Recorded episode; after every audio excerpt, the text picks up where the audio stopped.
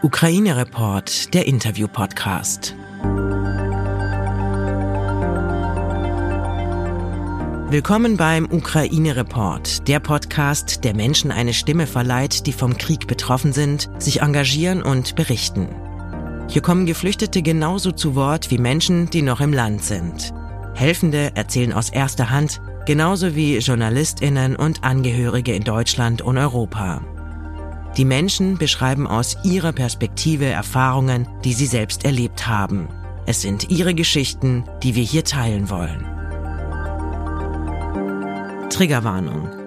Die Erlebnisse, die hier geschildert werden, berichten von dem unfassbaren und realen Leid, das ein Krieg verursacht. Gib auf dich acht und höre diesen Podcast nur, wenn du dich dazu in der Lage fühlst. Hi, ich bin Philly Montag, freie Journalistin aus Berlin. Ich kann in diesem Podcast machen und mich auch mal kritisch gegenüber der deutschen Bundesregierung äußern, ohne dafür direkt strafrechtlich verfolgt zu werden. Anders ergeht es Journalistinnen und Journalisten in Russland. Einer von ihnen ist Ivan, 26 Jahre, hat bislang für den russischen unabhängigen Radiosender Echa Moskwy gearbeitet. Der Sender hat mittlerweile seinen Betrieb eingestellt. Ivan hat Ende Februar Russland verlassen und befindet sich gerade in Georgien. Ich habe ihn zum Interview via Zoom getroffen. Hallo Ivan, wie geht's dir aktuell? Also wahrscheinlich kann ich sagen, dass es mir nicht schlecht geht.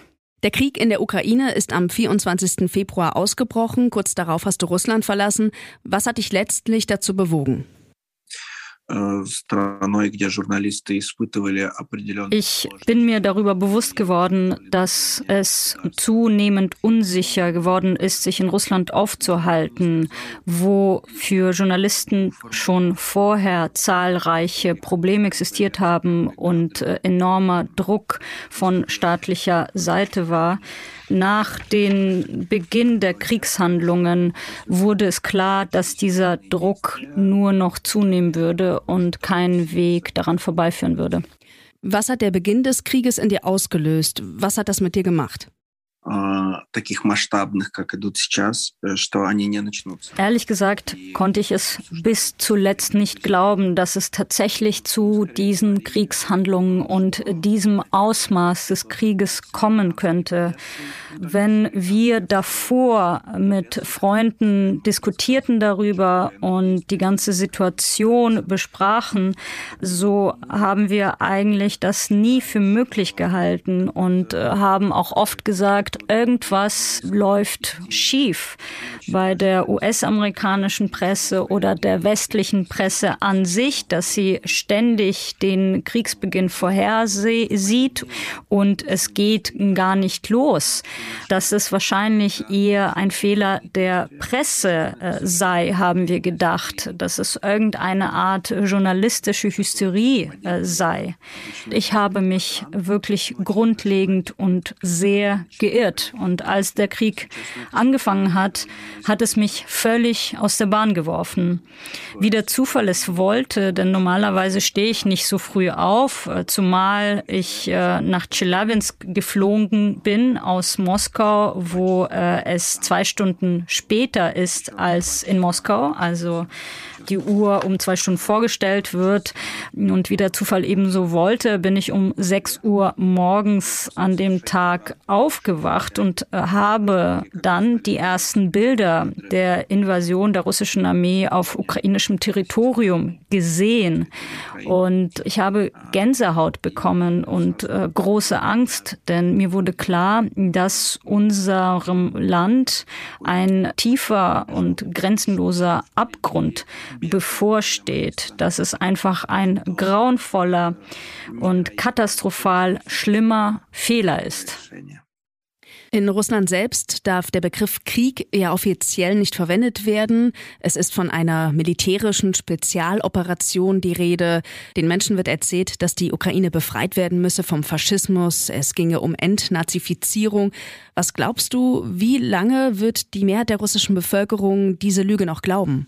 Да, вы совершенно правы. Если ja, Sie haben absolut recht. Wenn man in Russland aktuell die Dinge beim Namen nennt, diesen Krieg eben auch als Krieg bezeichnet, drohen einem jahrelange Haftstrafen.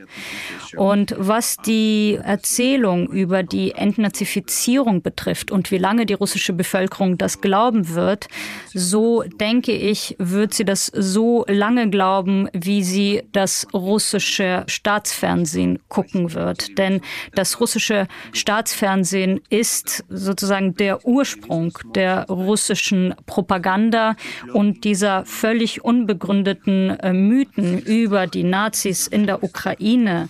Ich bin es sonst gewöhnt, dass äh, die staatlichen äh, Fake-Nachrichten und die staatlichen Falschinformationen aus Halbwahrheiten bestehen, die mit vielleicht äh, einzelnen Fakten sind, die tatsächlich Fakten sind, äh, die aufgeblasen werden und zu denen dann noch etwas hinzugefügt wird, sodass daraus irgendwas Eigenes noch entsteht. Aber in diesem Fall ist es ein eine völlig aus der Luft gegriffene Theorie, der keinerlei tatsächliche Beweise oder Argumente zugrunde liegen. Ja, vielleicht gibt es und gab es in der Ukraine Nazis genauso wie es in den Nullerjahren in Russland Skinheads gab. Aber das gibt natürlich immer noch keinen Anlass für eine Invasion von außen, einen Angriff eines anderen Landes zur Entnazifizierung und Demilitarisierung.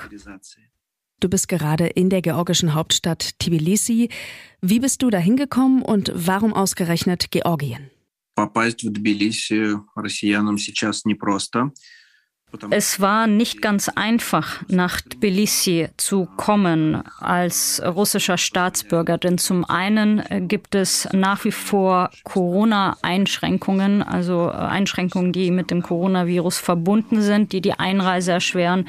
Und zum anderen gibt es kaum Flugverbindungen. Aus Russland nach Georgien wurden die Flugverbindungen eingestellt nach einem älteren politischen Disput. Ich habe aber beschlossen, nach Georgien auszureisen, weil es eins der GOS-Staaten, also der Länder der ehemaligen Sowjetunion ist, das im geringeren Maße mit den russischen Behörden und mit der russischen Regierung zusammenarbeitet. Und deswegen dachte ich, dass es einfach eine sicherere Umgebung für mich ist, um meine Arbeit fortzusetzen. Ich sehe das aber nicht als Endziel meiner Reise, sondern eher als eine Art Übergangslösung.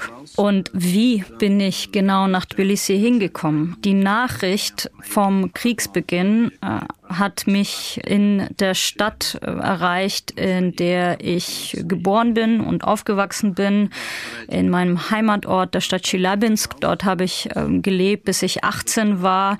Und mir wurde klar, dass in dieser Zeit Russland nicht mehr sicher ist und ich weg muss.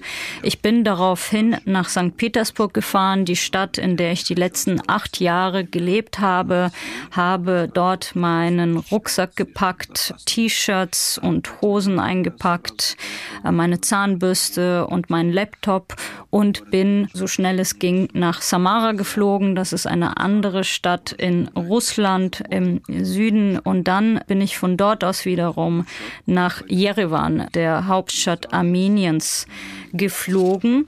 Und von dort habe ich dann einen Bus genommen nach Georgien. Das ist ein ziemlicher Umweg, eine komplizierte Reise, die ich äh, natürlich äh, nicht gemacht habe, weil ich gerade gerne reisen wollte, ähm, sondern auch, weil zu diesem Zeitpunkt sehr viele Menschen in Russland bereits ausreisen wollten und es einen großen Andrang gab, auch an den Grenzen.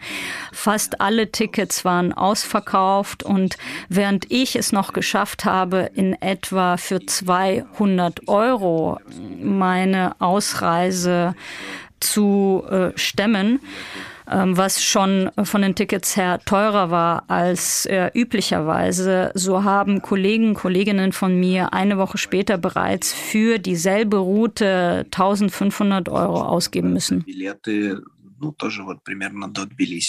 Lass uns mal über deine Arbeit sprechen. Du hast für den unabhängigen Radiosender Echa Moskwy gearbeitet. Was ist das für ein Sender und wer sind eure HörerInnen? Это Ich äh, werde den Begriff nicht scheuen. Das war der beliebteste Radiosender äh, für Diskussionen. Äh, ich sage das war, weil es diesen Radiosender nicht mehr gibt.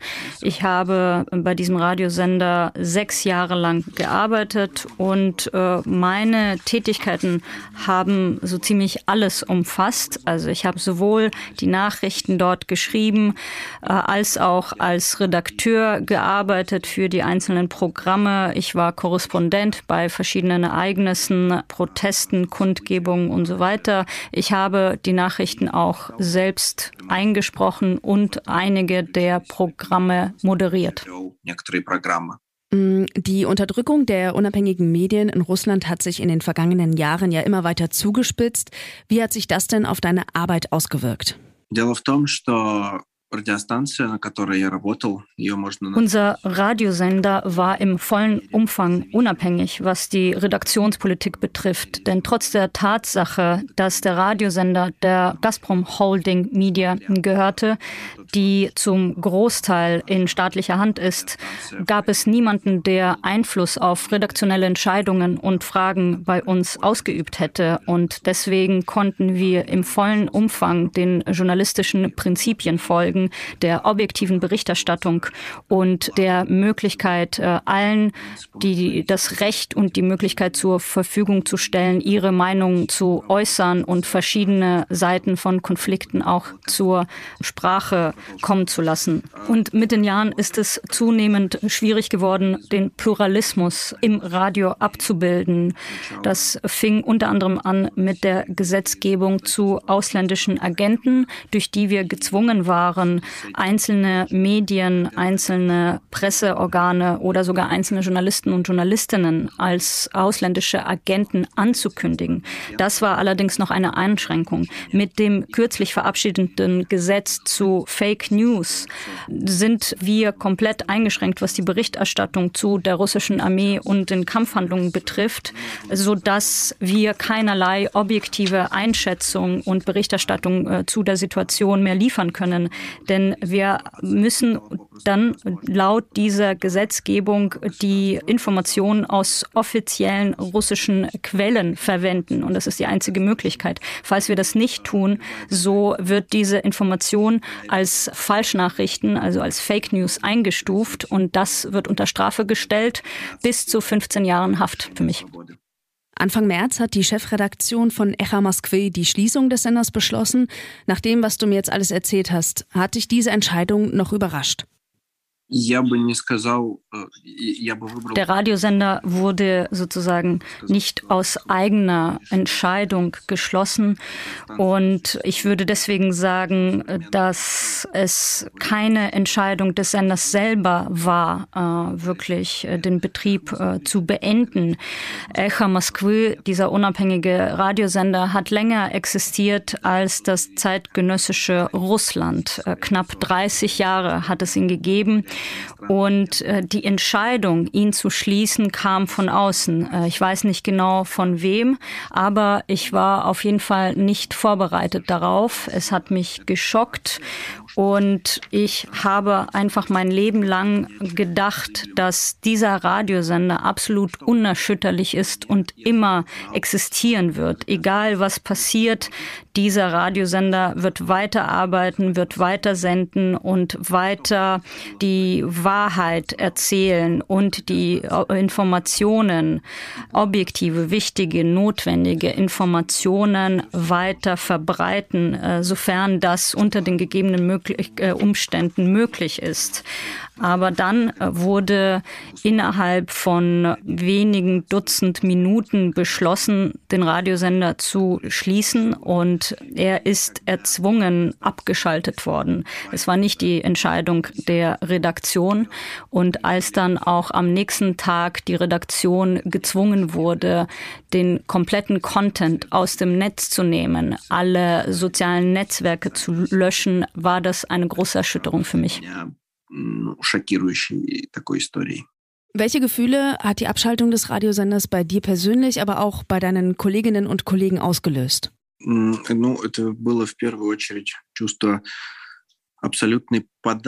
in erster Linie war es ein Gefühl der Trostlosigkeit und der Hilflosigkeit, denn als Journalist ist es absolut unmöglich, Widerstand zu leisten gegen das System, wenn dieses System einen derartigen Druck auf einen ausübt, da doch diese ehrliche Arbeit, diese journalistische Arbeit das einzige Instrument ist, das wir haben. Und deswegen, als ich dann gehört habe, dass der Sender Echa Moskwy abgestellt wurde und zeitgleich auch der einzige unabhängige Fernsehsender Dost ebenfalls abgestellt wurde, wahrscheinlich auch erzwungen, habe ich eine innere Leere verspürt und gefühlt, dass dieser Beruf, den ich ausübe, in dem Heimatland, in dem Land, in dem ich mein Leben lang verbracht habe, nun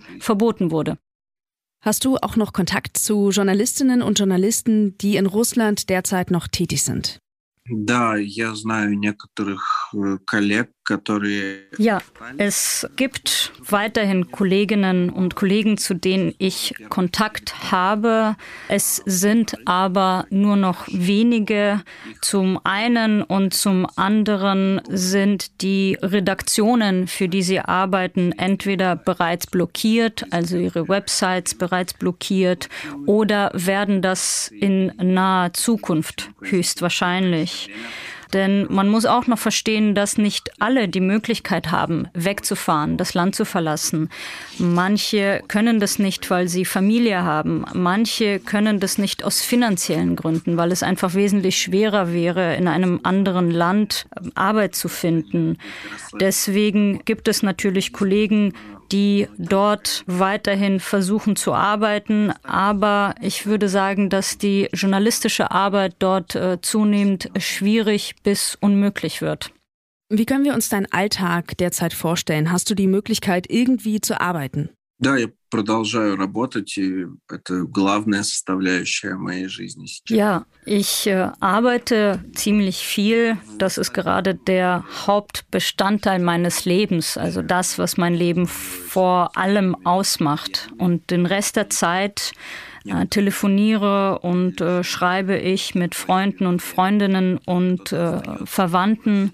Manche von ihnen haben bereits den Beschluss gefasst, wie ich auch, das Land zu verlassen.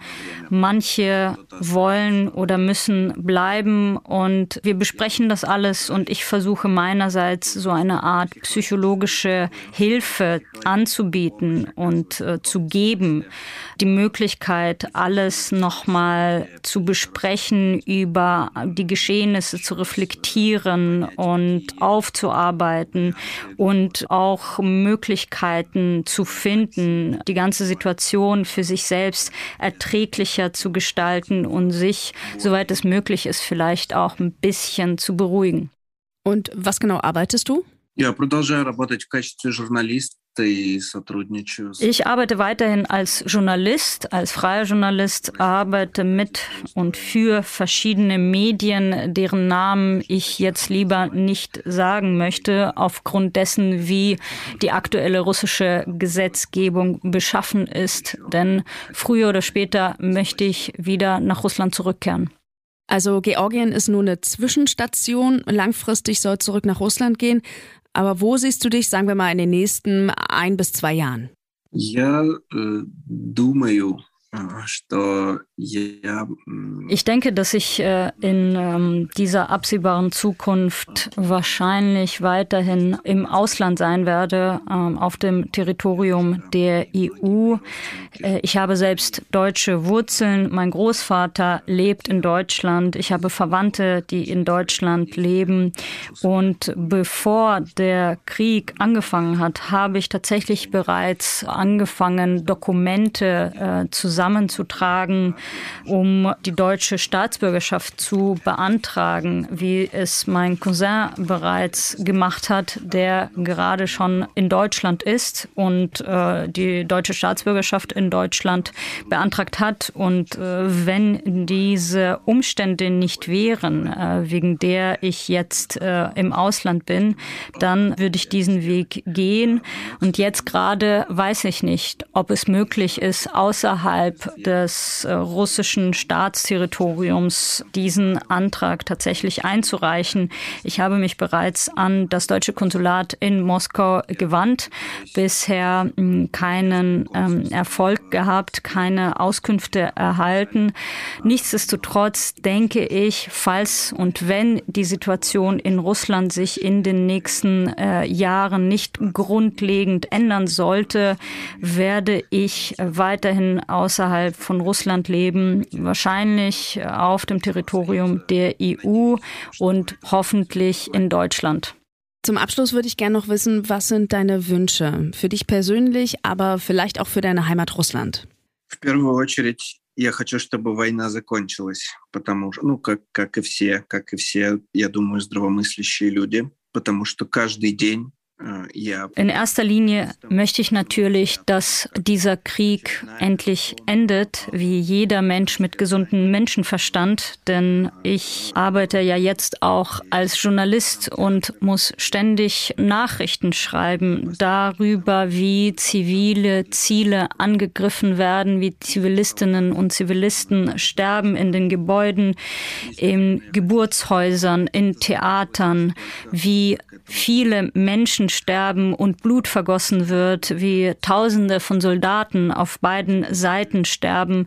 Und natürlich wünsche ich mir ein Ende dieses Krieges so bald, so schnell wie möglich. Aber leider sind die Machthaber in Russland, die gerade an der Macht sind, möglicherweise nicht daran interessiert, Anscheinend haben sie ganz andere Interessen und ich kann nur mutmaßen, was ihre Interessen sind an dieser kriegerischen Auseinandersetzung. Aber es ist völlig offensichtlich, dass die Initiative für diese kriegerische Auseinandersetzung nicht von der Ukraine ausging.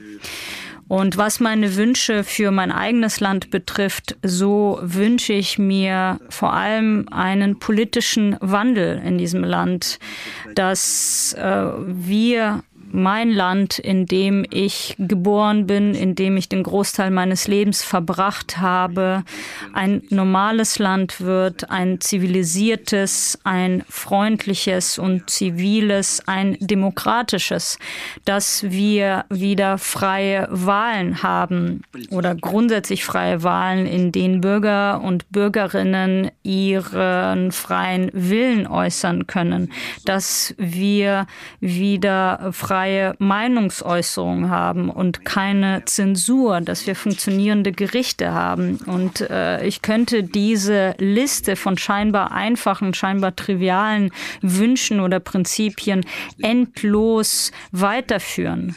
Beispielsweise auch, dass wir keine politischen Gefangenen mehr haben sollen. Und für diese ganzen Veränderungen sind gleichzeitig äh, tektonische Verschiebungen in unserem Land notwendig notwendig. Dramatische, tiefgreifende, sehr tiefgreifende Veränderungen. Und es ist klar, dass mein Land einen sehr hohen Preis dafür bezahlen muss. Aber ich hoffe, dass sich dieser Nebel der Propaganda irgendwann endlich zerstreuen wird und dass diese ganzen staatlichen Versuche, die Dinge als etwas anderes zu tarnen und hinter Euphemismen zu verstecken, irgendwann nicht mehr greifen und ähm, dass die Menschen begreifen, was passiert. Denn das kann nicht sein, dass es ewig so weitergeht und dass es eben die Bürger und Bürgerinnen des Landes sehen, was passiert. Es ist einfach unmöglich, dass die ganze Welt gegen ein Land ist und die ganze Welt ist im Unrecht und dieses eine Land ist im Recht одна страна права. Мне кажется так. Ivan, vielen, vielen Dank für deine Eindrücke und deine Offenheit und alles Gute für dich. Yeah, thank you so much.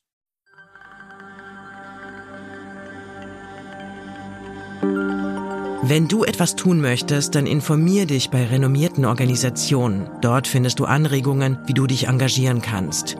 Oder erkundige dich auf offiziellen Seiten deiner Stadt, an welchen Orten gerade Hände gesucht werden. Ukraine Report ist ein Interview-Podcast von Podimo.